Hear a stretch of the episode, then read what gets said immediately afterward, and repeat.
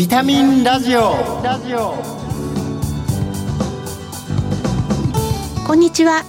ビタミンラジオパーソナリティの小原美智子です。薬剤師として帝京平成大学薬学部そして日本ヘルスケア協会などで仕事をしています。この番組は健康をテーマに医療や健康に関わる専門家や著名人をゲストにお招きして明日の健康づくりのヒントになる元気を呼び込むお話を伺っています。リスナーの皆様にとってビタミン剤になるような番組を目指してまいります。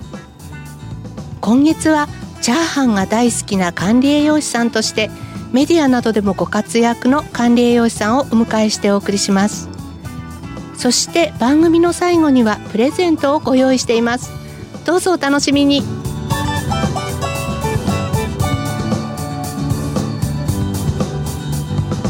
ビタミンラジオ。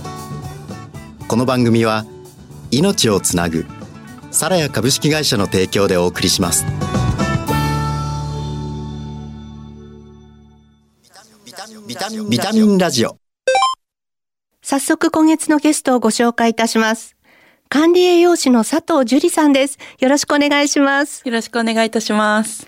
今月の特集テーマは食べ過ぎ飲み過ぎに注意しようです1回目の今日は年末年始の暴飲暴食に注意と題してお送りしますさて、チャーハンが大好きすぎる管理栄養士さんとして知られる佐藤樹里さんです。佐藤さんのご略歴を教えていただけますか？あ管理栄養士を大学卒業して取得しまして、そこから新卒で水泳のインストラクターとしてスポーツジムで働いておりました。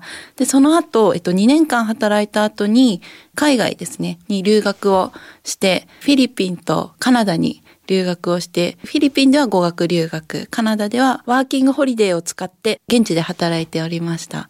で、その後帰国して、で、1年間だけ日本の企業に勤めたんですけれども、そこから独立をして今に至ります。カナダでのその働きっていうのは何か管理栄養士に関係することだったんですか？栄養学とは直接関わりはないんですけれども、カナダの老舗のレストランでカナダ人のシェフのシェフアシスタントとして働いておりました。あの、ご自身はとてもチャーハンがお好きということを伺ってますけれども、チャーハンの魅力とかチャーハンの出会いっていうのはちょっとお伺いしていいですか？出会いは小学3年生ぐらいになるんですけれども、もう小学校低学年になるんですけど、あの、初恋の男の子がええおりまして、その頃。で、その子のおじいちゃん家が、あの私の近所の中華屋さんはい。で、何かあるたび家族ぐるみで、そこのチャーハンを私は食べていて、で、そこからもうずっとそこで食べる時はチャーハンみたいな感じで今に至ります。そのチャーハンってなんか私たちが通常知ってるような五目チャーハン系ですか？あ、そうです。五目チャーハン系のもういわゆる普通の町中華のチャーハンはいっていう感じですね。まあそこの町中華のチャーハンもすごい好きで思い出にありますし、あとは母が作るチャーハンが私の中ですごい思い出に残ってます。あの、具材ってどんなのが入ってたんでしょう？私の母は結構一般とちょっと違って、ええ。あの、隠し味に鰹節が入ってるんですよね。いああ、その鰹節は上にかけるんですか？や、かかってなくて、なんか途中で、入れてで醤油で最後味付けして、で、和風系のチャーハンになるので、それが普通だと思ってたんですけど、ええ。結構他の人入れてないって聞いて、あ、あれが私の母のチャーハンみたいな感じで、美味しいのでぜひ入れてみていただいて、はい嬉しいです。はい、ありがとうございます。あの、今日の本題は年末年始の暴飲暴食に注意しようっていうことなんですけれども、このそもそも食べ過ぎとか飲み過ぎの基準っていうのはどんなふうに考えたらいいんでしょうか？そうですね。えっと、基準っていう、まあ、定義は明確には今ないとは思うんですけれども、まあ、いわゆる体がまあ楽に一回で処理できる量ような量が、あやっぱり私たちの体にとってそれが通常基準になるのかなと思います。なので、普段自分たちが取っていて、胃に負担になるような量じゃない、それ以上取ってしまうと、それは食べ過ぎになるのかなと私は思っています。なので、例えば、1日の摂取カロリーの半分ぐらい、1000キロカロリーを取っちゃったとかはもう食べ過ぎになりますね。最近メニュー表とかに結構カロリーが書いてあるケースもあって、意外と外食って高いんですよね、カロリーがねね。はい。そこに飲み物、あの甘い飲み物とか加えたらもう 1000キロカロリー結構余裕で取ってしまってるので、やっぱり自分の食事をきちんと見直すっていうのも大事かなと思っております。管理栄養士さんとしてダイエットサポートにも従事されてきたと思うんですけれどもでも年末年始ってやっぱり誘惑が多いので、はい、暴飲暴食しがちだと思うんですがあの暴飲暴食しちゃったなと思った後はどんなふうにケアをしたらいいですか、そうですね。あの、一日その暴飲暴食をしてしまったからといって、まず脂肪になることって基本的にないですね。はい7200キロカロリーなので1体重1キログラムって焦って変にこう食事を一切食べなくなったりとかするのはまずやめていただきたいです。きちんと通常の食事に戻すっていうのをまず意識していただきたいです。で、あとは、暴飲暴食してしまったのを続けてしまうっていうのは、やっぱり、あの、その7200キロカロリーにすぐ行ってしまう可能性があるので、はいそこは注意していただきたいです。暴飲ということでいくとお酒を飲む機会も多いと思うんですけれども、はいこのあたりはやっぱり、まあ、摂取する時のなんか注意事項みたいなのはあるんですか？そうですね。えっと、お酒も適量を本当は飲んでいただきたいんですけれども、適量っていうと、純アルコール、まあ女性だと 20g、はい男性だと 40g になるんですけれども、純アルコール 20g どのぐらいかって言いますと、はい中瓶1本。ええとか、普通のチューハイですね。コンビニとかで売ってるチューハイ1本とか、ワインだと2杯分になるので、そのぐらいの量に抑えていただきたいっていうのはあります。なんか意外と少ないですよね。そうなんですよ。意外に少ないので、やっぱり、まあでもこの基準があるっていうのをまず知っていただいえてえ、それ以上飲んでしまったら、あ、今適量より超えているんだっていうのをまず自覚していただきたいっていうのはあります。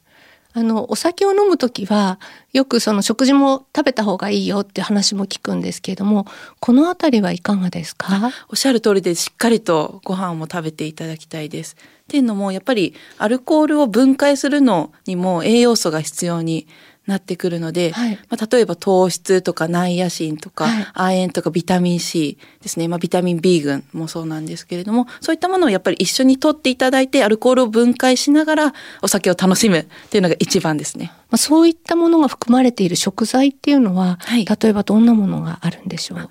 例えば、えっと、まあナイアシンですと、キノコ類ですね。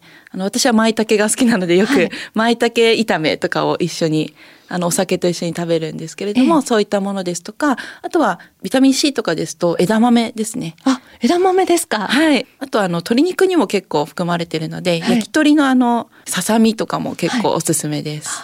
お正月料理には結構ね鶏を使うものも多いじゃないですか。はい。はい、そうするとじゃああのお正月料理を召し上がっていただきながらお酒を飲むっていうのはまあ理にかなってるっていうことなんですね。おっしゃる通りです。はい。はいしっかりとおかずも取りながらお酒を楽しむですね。はい。あの、この年末年始にまあ向かってるわけなんですけれども、何かおすすめのレシピがありましたら、ぜひご紹介いただきたいんですけど、いいですか？はい、ありがとうございます。私はチャーハンが好きなので、チャーハンのレシピを お伝えできたらなと思うんですけれども、はい先ほどお伝えしたあの、舞茸ええですね。舞茸はナイアシンが豊富でアルコールの分解も促進されるので、舞茸を使ったチャーハンがはいおすすめです。え、どんな風に作るんですか？はい。普通のチャーハンの作り方でいいんですけれども、はいまず、まあ、油ですね。油をまあ小さじ1ぐらいはい。入れていただいて、まあこれバターでもすごい美味しいです。あはい。あ、そうですね。舞茸にバターはね、合いますよね。はい。まあ、バターか普通のサラダ油でいいんですけれど、ええ入れていただいて、その後、溶き卵ですね。はい。を、えー入れていただきます。ちょっと半熟ぐらいになってから、ご飯を入れてはい。そこでしっかりと油と卵とご飯を、そこで均一にしてあげることがパラパラにするコツになります。パラパラっていうキーワードは、はい結構皆さん家庭で大変だなと思ってらっしゃると思うんですけど、はい。コツってあるんですか？その最初の段階で卵、油、ご飯ですね。を、ご飯に油と卵をまとわりつくような形で、あの、ヘラでしっかりと米粒一粒一粒をほぐすような形で炒めてあげると結構パラパラになりやすいです。火力はどうですか、私は中火とか弱火ぐらいでいいかなと思ってます。っていうのも、あの、強火のイメージあるじゃないですか、はいチャーハンって。はい、そうですよね。そうですよね。はいただ、で、煽るみたいな。そう。あれできないんですよ。結構皆さんお家で強火でこう煽られてる方が多いんですけれども、一般家庭の火力でそれをやってしまうと火力が足りないですね、はいそもそも。ええなので、もうフライパンには触らない。はい もう触らずに弱火か中火にしていただいてしっかりとほぐしてあげる。はい。っていうことをやっていただくだけでパラパラになりやすくなります。舞茸の大きさはどのぐらいにするんですか？えっと、手でほぐしちゃうので、ええ。もうそのほぐすぐらいの大きさでよくて、で、最後にあの見栄えを良くしたい方は結はい。構大きめの、手のひらの半分ぐらいのサイズのを、あの、炒めた後に乗せてあげると、結構綺麗な、美味しそうなチャーハンができます。そうですで、ね最後に青ネギを乗せてあげる。青ネギはじゃあ入れるわけじゃなくて最後に乗せるっていうそうですね、あの、飾りのものをは上に乗せてあげると、さらに美味しそうになります。すぐにでも食べたくなってきちゃうような感じなんですけど カロリーゼロの自然派甘味料ラカント S なども調理にうまく取り入れていただきたいなというふうに思うんですけれども私なんかはあの豚の角煮とかをするときに使うんですけど、対いね角煮チャーハンとかもどうですか？角煮チャーハンいいですね。聞いただけで本当に食べたくなる。こういったラカントなどを使って何かこうスイーツなどで何か上手に取り入れてる方法はありますか？スイーツによく使っているんですけれども、プレーンのヨーグルトはいにそのラカント S を入れるとすごく甘くなって美味しいスイーツができます。なんかそれはあの結構深夜のおやつにしても大丈夫そうですね。はい。よくあの深夜に小腹が空いた時に食べています。おすすめです。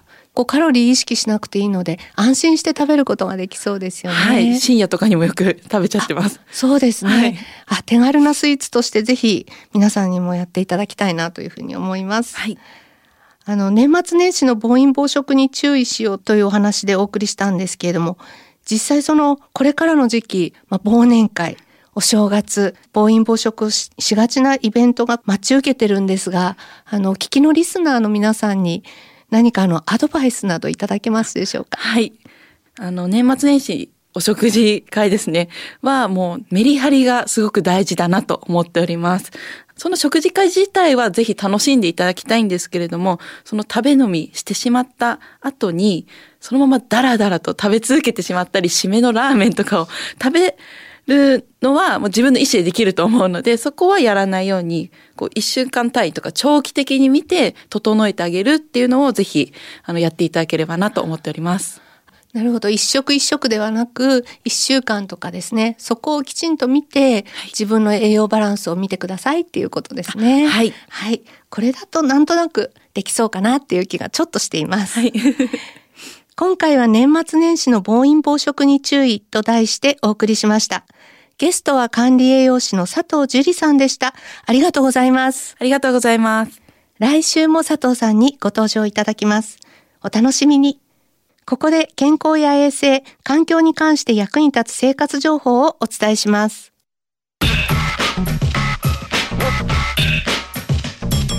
ビタミンラジオプラス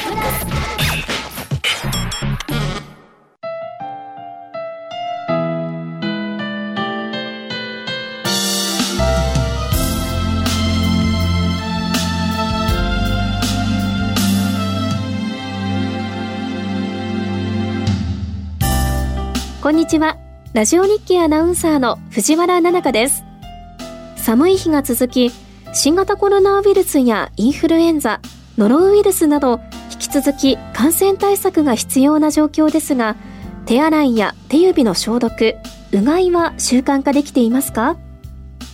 人は安静時でも呼吸によって気道は1日あたり2万リットルもの空気を肺胞へ送り込んでいて呼吸と同時に細菌やホコリも吸い込まれることになります。このため空気の入り口通り道である鼻や口気道粘膜はさまざまなサイズと組成を持った空気中の物質に対抗するための防御機能を持っています。鼻には空気を浄化するエアコンディショナーとしての働きがあります。異物を吸着した粘液は粘膜表面にある繊毛細胞によってベルトコンベヤーのように少しずつ鼻から咽頭へ送り出され無意識のうちに食道へ飲み込まれたり咳払いの時に外に吐き出されたりします。喉の粘膜にも同じような繊毛があり1分間におよそ1000回振動する繊毛運動で粘液を外へ送り出すことで喉から入ったウイルスなどの異物を排除しています。しかし気温が低く空気が乾燥すると粘膜の表面が傷つき繊毛運動が弱くなったり止まったりしてウイルスが侵入しやすくなります。うがいは繊毛運動のような喉が本来持つ防御機能を高めるとともに物理的な洗浄効果やさらにうがい薬を使えば殺菌効果によって口腔内や喉を清潔にします。その結果喉の粘膜の機能が回復して活性化され口腔を介する感染の予防や口臭の抑制が期待できます。帰宅時や食事前空気の乾燥が気になる時などうがいをしウイルスが体の中に入るのを防ぎましょう。サラヤのうがい薬コロロは口腔内粘膜への刺激が少なくしっかり殺菌消毒ができ口臭も取れるうがい薬です。マイルドミント味で苦味がなく後味が残りにくいので食事の前後でも気になりません。手洗いやアルコール手指消毒に加えうがいもしっかり習慣化して感染対策も行いましょう。それではまた次回。ラジオ日記アナウンサーの藤原奈々香でした。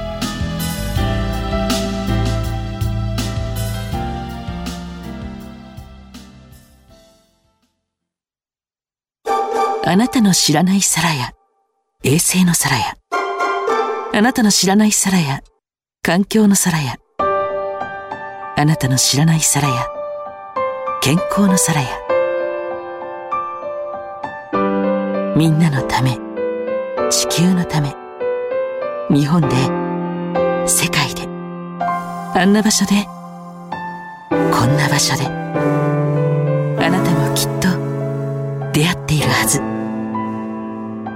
あなたの暮らしにそっと命をつなぐサラヤビタミンラジオ。えチャーハンのお話をするときはもう目がキラキラしていてとても魅力的な方でした。お話を伺うだけで余計お腹が空いてきそうです。ここで番組から今月のプレゼントのご紹介です手肌と地球に優しいヤシの実洗剤とカロリーゼロの自然派甘味料ラカント S そして新感覚の手指消毒ローションアルソフト携帯用の3点セットです。抽選で5名様に差し上げます。締め切りは12月20日です。ご希望の方は番組のサイトからご応募いただけます。お聞きのビタミンラジオ本放送時間は金曜夕方5時20分から。再放送は明日の夕方5時40分からです。放送後はラジコのタイムフリーやポッドキャストでもお聞きいただけます。次回の放送は12月8日です。番組パーソナリティの小原美智子でした。来週のこの時間にまたお会いしましょう。